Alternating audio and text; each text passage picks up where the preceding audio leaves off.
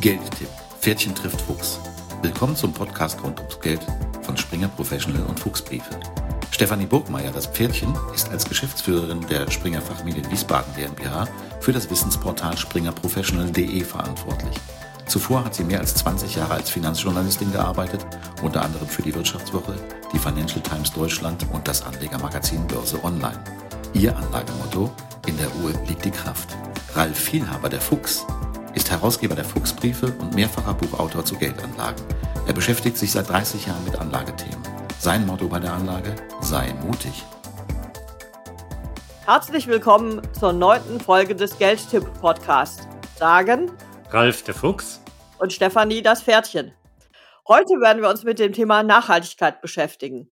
Leute, die uns regelmäßig hören, wissen, dass wir über das Thema schon mal bei unserem allerersten Podcast gesprochen haben, als es um den Ukraine-Krieg ging. Heute wollen wir uns intensiver mit diesem Thema beschäftigen, was wahrscheinlich eines der Megatrends aktuell in der Geldanlage ist. Ralf, lieber Fuchs, was bedeutet eigentlich der Begriff Nachhaltigkeit und was bedeutet er für die Geldanlage? Ja, liebe Stefanie, der Begriff kommt aus der Waldwirtschaft. Also geprägt haben soll ihn schon zu Anfang des 18. Jahrhunderts der sächsische Kammer- und Bergrat Hans Karl von Karlowitz. Der hat ein Werk geschrieben über die Forstwirtschaft, das hieß Sylvicultura Economica. Und dieser von Karlowitz, der schrieb sein Buch in einer Energiekrise. Kommt einem doch irgendwie bekannt vor, oder? Ja, in der Tat. Ja, also das Erzgebirge, die Gegend, in der der gelebt hat, die war damals schon eines der größten Montanreviere, also Bergbaugebiete Europas. Da gab es viele Erzgruben, Schmelzhütten und die mussten damals mit reichlich Holz als Energiequelle versorgt werden. Und es gab auch ein kräftiges Bevölkerungs- und Städtewachstum. Holz war also wichtigster Baustoff. Es gab sowas wie eine Holznot. Und der von Karlowitz ging es damals schon um den respektvollen und pfleglichen Umgang mit der Natur und ihren Rohstoffen. Der kritisierte den auf kurzfristigen Gewinn ausgelegten Raubbau der Wälder und der machte sich für die Aufforstung stark. Und das ist ja auch der Kern des Nachhaltigkeitsbegriffs heute, die Erde und ihre natürlichen Ressourcen für die Nachwelt erhalten.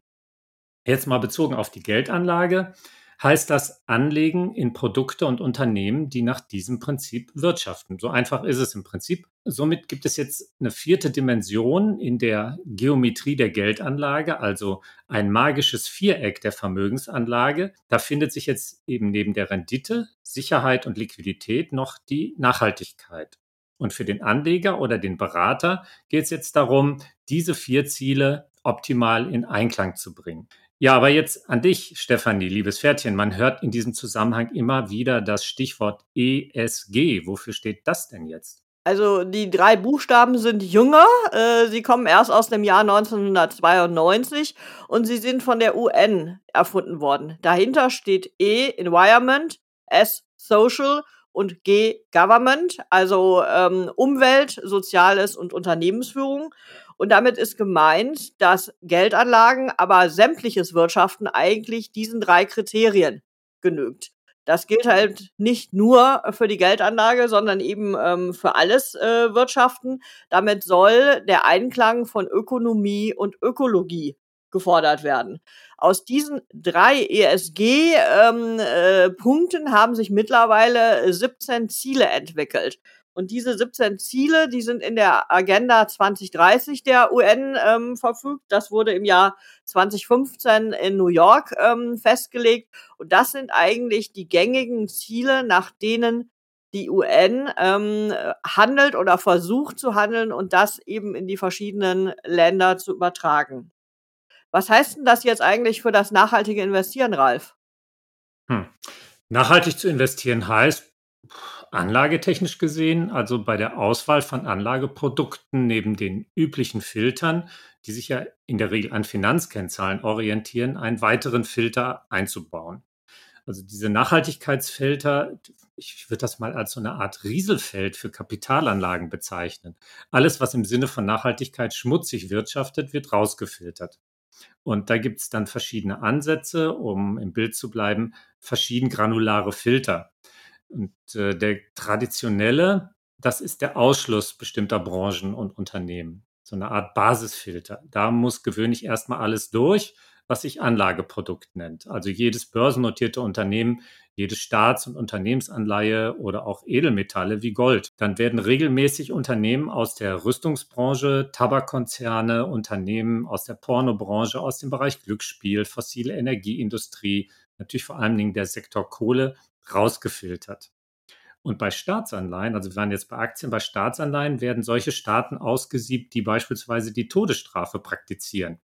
Und das wieder stellt Anleger vor ja nicht unerhebliche Schwierigkeiten. Du weißt, die Todesstrafe wird ja auch in den USA praktiziert und das ist immerhin der größte Markt für Staatsanleihen auf der Welt. Dann muss man sich Alternativen suchen. Das sind dann oft Anleihen von großen internationalen oder nationalen Institutionen, die Anleihen auf Dollarbasis begeben. Gold fällt sowieso meistens durch, weil die Arbeit in den Goldminen gewöhnlich eben nicht diesen 17 Prinzipien ähm, der, der UN entspricht und äh, insofern auch nicht dieser Selbstverpflichtung. Aber Stefanie, da gibt es ja dann noch einen anderen Ansatz. Ich habe jetzt von den Ausschlusskriterien gesprochen. Den gibt noch den Best-in-Class-Ansatz bei nachhaltiger Geldanlage. Was ist denn das wieder? Der Best-in-Class-Ansatz schaut sich Aktien oder auch Staatsanleihen oder Fonds danach an, ähm, ob sie in ihrer Klasse die Besten sind. Also in ihrer Klasse die Besten in Bezug auf das Kriterium Nachhaltigkeit. Ähm, ich halte den Ansatz äh, für etwas problematisch, ähm, weil damit wird ja nicht nachhaltiges Wirtschaften generell gefördert, sondern es wird nur das am nachhaltigsten wirtschaftende Unternehmen äh, gefördert.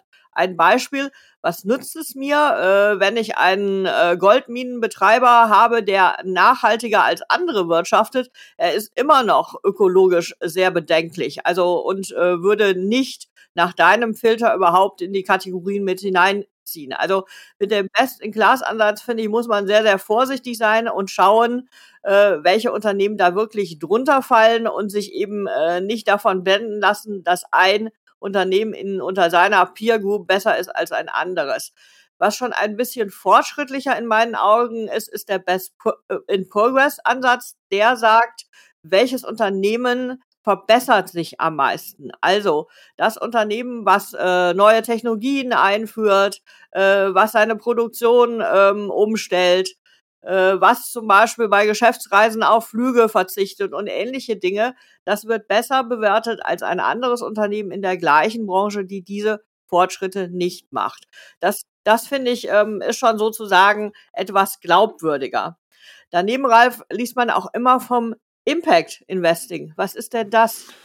Da geht es um die unmittelbare Wirkung, die ein Investment erzielen soll. Also nicht nur wie bei den anderen Filtern richtet eine Anlage keinen Schaden an, sondern wirkt sie positiv im Sinne von Nachhaltigkeit, trägt sie beispielsweise unmittelbar zur CO2-Reduktion bei. Dann, dann müssen Kennzahlen daran gezogen werden, die, auf die muss man sich einigen, etwa das Pariser Klimaziel von 1,5 Grad Erderwärmung seit Beginn der Industrialisierung. Und äh, da gibt es inzwischen auch bei den Vermögensverwaltern dazu ausgefeilte Modelle, anschauliche grafische Darstellungen, die zeigen auf, welche Wirkung ein Investment erzielt. Ja, Stefanie, fällt denn meine Rendite höher aus, wenn ich nachhaltig investiere? Das ist leider äh, keine ein eindeutige Antwort äh, drauf zu geben. Ähm, wenn man sich auf die Letz oder auf die letzten Monate schaut, dann haben eher Unternehmen, die nicht nachhaltig investieren, ähm, gewonnen. Wir alle wissen, äh, dass es deutliche Übergewinne oder Zufallsgewinne, wie man das jetzt mittlerweile so schon nimmt, nennt, bei den fossilen Unternehmen gegeben hat. Also bei den Unternehmen, die fossile äh, Energie verkaufen, fördern, ähm, verbreiten.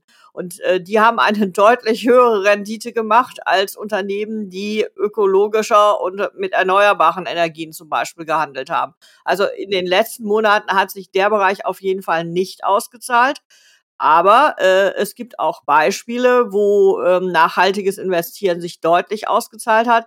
Wenn man auf den Naturaktienindex, der vor 25 Jahren erfunden wurde, der also gerade sein Jubiläum gefeiert hat, schaut, ähm, der in 25 internationale grüne Aktien investiert, dann hat dieser Aktienindex besser abgeschnitten als der breite MSCI World. Also da hätte man, wenn man in die Aktien dieses Index investiert hätte, hätte man eine Mehrrendite erzielt. Das heißt, es kommt drauf an und kann nicht pauschal beantwortet werden. Welche Erfahrungen, Ralf, äh, lieber Fuchs, hast du denn mit nachhaltigem Investieren persönlich gemacht? Du, also Stefanie, erstmal muss ich mir diesen Naturaktienindex jetzt nochmal genauer angucken. Da hast du mich gerade auf was gebracht. Ähm, Im Kern stimme ich dir zu. Nachhaltige Investments, also aus meiner Erfahrung und persönlichen Sicht, ich beschäftige mich jetzt auch schon lange mit dem Thema, performen weder schlechter noch besser als konventionelle Anlagen. Das meine ich auch deswegen, weil meine Beobachtung ist, ähm, man guckt schnell auf irreführende Kennzahlen. Also hier geht ja auch richtig viel Geld in so einen Sektor. Die ganze Finanzindustrie wird ermuntert, sogar gezwungen, auf nachhaltige Investments zu setzen. Das heißt, es wird viel gekauft in dem Bereich und wenn gekauft wird, steigt in der Regel auch der Preis, weil die Nachfrage steigt. Und das treibt dann ja auch die Performance nach oben. Die kann dann unter Umständen toller aussehen, als sie jetzt für sich genommen eigentlich wäre, gäbe es diesen Anschub nicht. Und das hat auch nicht unbedingt gleich was mit der Qualität der Anlage selbst zu tun. Deswegen bin ich da vorsichtig, was das Thema angeht. Und wer nachhaltig anlegt, sollte sich meines Erachtens auch nicht zu sehr auf die versprochene Risikoabschirmung seines Depots und äh, die Mehrrendite kaprizieren, sondern ich würde sagen, erstmal auf die zusätzliche moralische Rendite, die er erzielt. Das heißt, ähm, ich gucke vor allen Dingen dann darauf, wenn mir das wichtig ist und da setze ich auch ähm, oder ne, lege ich auch mein persönliches Wertesystem zugrunde. Und das ist mir jetzt speziell bei diesem, bei dieser Art von Investieren wichtig. Aber Stefanie, das, wir, wir haben es ja jetzt schon beschrieben, das ist ein Riesenaufwand, den die Finanzindustrie da betreiben muss, um sich nachhaltig aufzustellen. Diesen Spaß muss ja irgendwann, irgendwer bezahlen. Kostet das jetzt mehr Gebühren, wenn ich nachhaltig investiere? Ja, das ist ein bisschen eine ketzerische Frage, äh, lieber Ralf, oder eine Suggestivfrage. Eigentlich dürfte das Investieren in nachhaltige Anlagen nicht mehr kosten. Ähm, aber ich bin mir sicher, dass es den einen oder anderen gibt, der den Aufwand dem Kunden in Rechnung stellt. Also ähm, das passiert in der Finanzindustrie ja immer. Ähm, wenn es irgendwo einen Boom gibt, dann gibt es ganz viele, die gerne daran mitverdienen. Ähm, das ist, äh, das ist leider so. Lieber Ralf, wenn ich mich richtig erinnere, habt ihr was bei Fuchsbriefen mal analysiert, ähm, ob wirklich höhere Gebühren oder höhere Kosten für den nachhaltigen Investor entstehen. Ja, das stimmt. Wir haben ja unsere Fuchsrichter Prüfinstanz, die sich mit der Qualitätsmessung im Private Banking beschäftigt. Und da machen wir das schon seit 20 Jahren, dass wir natürlich auch den Vermögensverwaltern ganz genau auf die Finger schauen und uns auch in dem Preisgefüge recht gut auskennen und auch äh, anhand konkreter Anlagevorschläge mitbekommen, was da so verlangt wird. Bei dem Nachhaltigkeitsthema ist ja für, für die Anbieter das Problem, machen sie es teurer, dann kommen sie gleich so in einen schlechten Ruf. Ja, also das wichtige Thema dann teurer machen, das ist ja eher dann so ein Hinderungsgrund für Leute da rein äh, zu investieren. Und äh, deswegen werden da nach außen hin die Gebühren gleichgehalten zu einer Standardanlage. Und was wir sehen, ähm, die, äh, es ist, man, man, man regelt das vor allen Dingen über die Einstiegshürde. Also die Einstiegshürden für Einzeltitelinvestments sind eben bei nachhaltigem Anlegen meist höher als für gewöhnliche Depots. Unter zweieinhalb oder fünf Millionen Anlagevolumen brauchst du gar nicht kommen, um äh, da auch in Einzeltitel eine Anlage zu erhalten. Ähm, da musst du dann halt mit Fonds vorlieb nehmen und Fonds haben immer das Problem, dass sie dein persönliches Wertesystem nicht richtig abbilden können in der Regel und dass sie von der Mischung her ja nicht immer richtig grün sind. Da gibt es ja nur wenige Produkte, die das äh, tatsächlich leisten.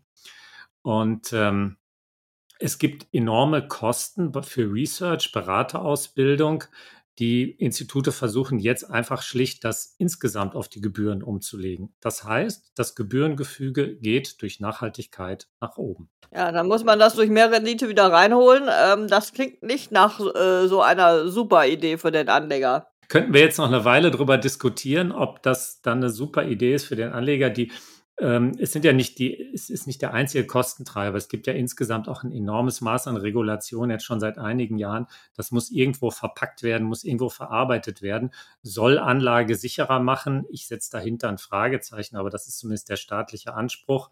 Das alles treibt die Gebühren natürlich in die Höhe. Und jetzt kommt gerade die Inflation. Das ist ein willkommener Anlass, mal ein bisschen da an der Schraube zu drehen. Aber Stefanie, wie sieht es denn mit der Praxis aus? An wen kann ich mich denn als Privatanleger wenden, wenn ich nachhaltig anlegen will? Ja, du hast es gerade schon so ein bisschen angedeutet. Ähm, es gibt ja mittlerweile die Pflicht, dass der Anlageberater seinen Kunden äh, fragen muss, ob er nachhaltig und wie er nachhaltig investieren möchte.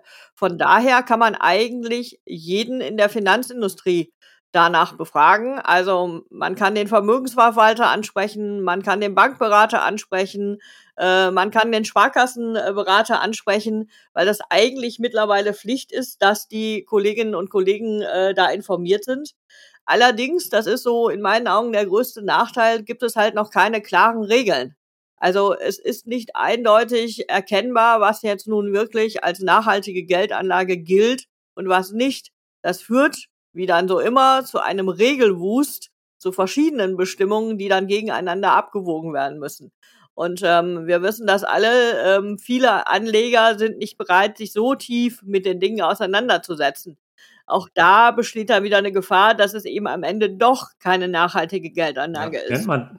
Greenwashing, willst du darauf ja, hinaus? Genau, darauf wollte ich hinaus. Das hast du schon wieder gleich erkannt. ich bin ein Fuchs. Ähm, ja, genau. also dieses, dieses Stichwort, was du da, da reinwirfst, das, das ist ein Problem. Also Nachhaltigkeit wird ja gewöhnlich über Befragungen geprüft. Und man, man hat, die Unternehmen müssen Nachhaltigkeitsberichte schreiben. Da schauen dann die Ratingagenturen, die haben hier übrigens, sitzen da in einer sehr wichtigen äh, Schaltfunktion bei der ganzen Geschichte, viel mehr noch aus meiner Sicht als die Banken, denn die greifen ja immer nur auf deren Zeug zurück, was die dann ähm, als Ratings rausgeben und bewerten. Ähm, das Problem ist, das Ganze steht erstmal auf Papier und Papier ist bekanntlich geduldig. Ob das dann gelebt wird, das ist ja eine ganz andere Frage. Wer will das im Einzelfall prüfen? Da verlässt man sich dann drauf, irgendwann kommt es ans Licht und das geht dann über die Reputation und so weiter. Also diese Prozesse, die dann in der Öffentlichkeitswirksamkeit einsetzen. Aber natürlich geht jetzt auch keine Ratingagentur zu den Unternehmen hin, schaut da rein und äh, guckt sich mal an, ob die das wirklich leben. Also deswegen Greenwashing, dass die Gefahr ist eindeutig gegeben und ähm, ich denke, da wird uns auch in den nächsten Jahren noch einiges ähm, erwarten und wir werden da noch den einen oder anderen Skandal sicherlich äh, mitbekommen, wo jemand Sachen behauptet in, in, im Sinne von Nachhaltigkeit, die dann gar nicht eingehalten werden.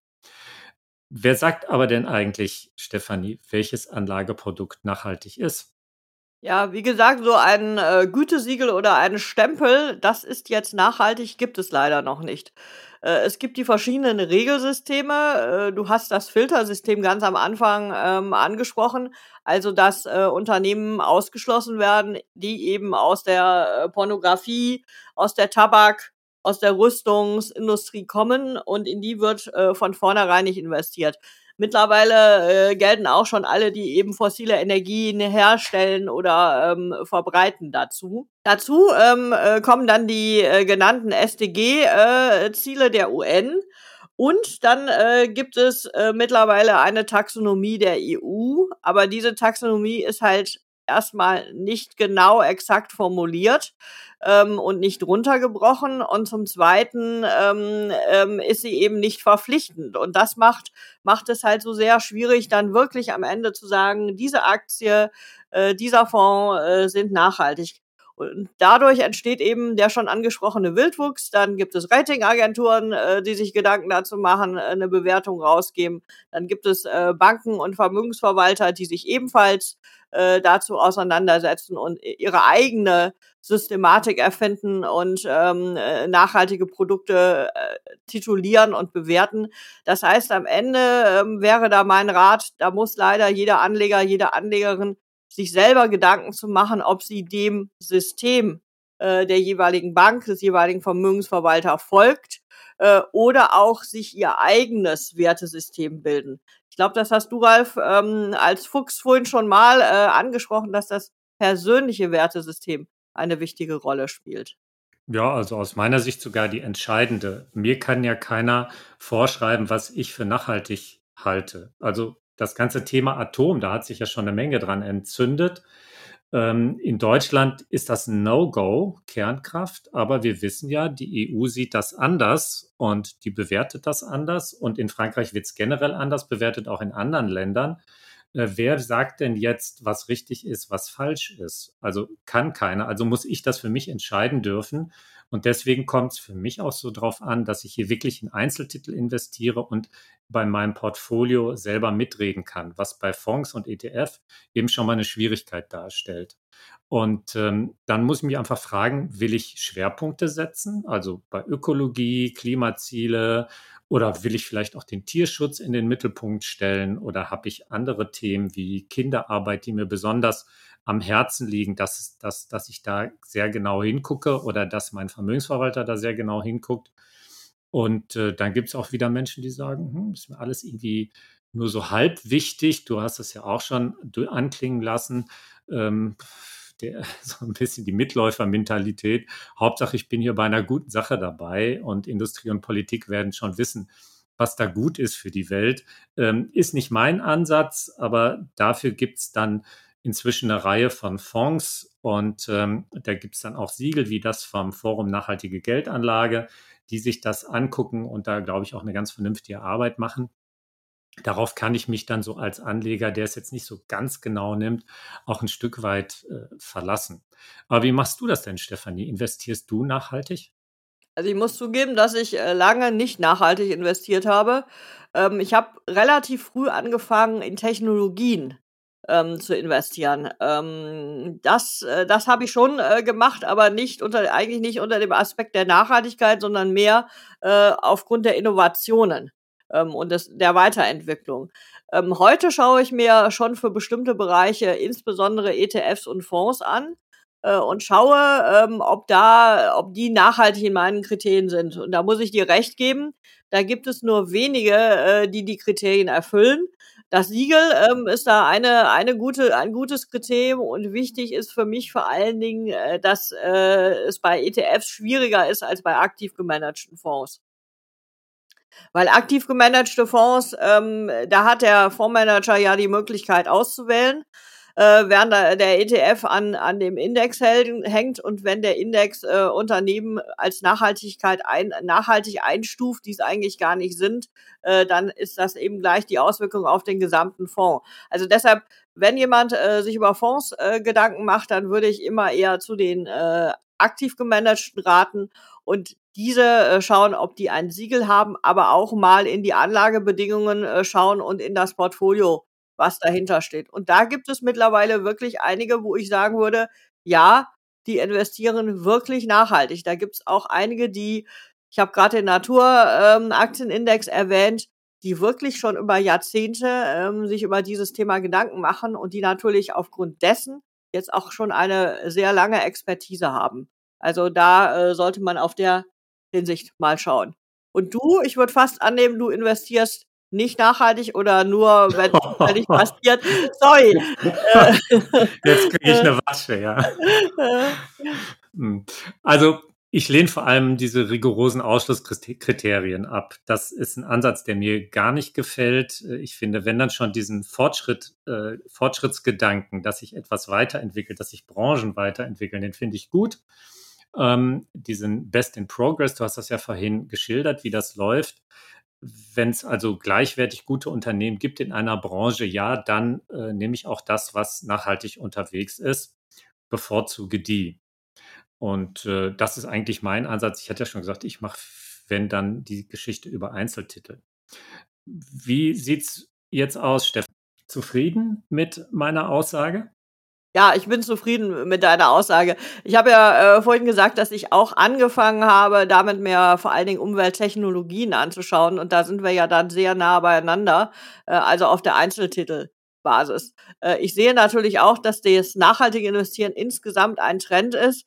Äh, und deshalb äh, bin ich, damit ich jetzt nicht, weil der Prozess, das muss man einfach sagen, ist schon nochmal deutlich aufwendiger als in Anführungszeichen, wenn man bei normalen Aktien, also wo man nicht auf das Nachhaltigkeitskriterium achtet, äh, äh, aussucht, in welche invest man investiert, ist es beim nachhaltigen Investieren nochmal wieder ein Stück weit aufwendiger.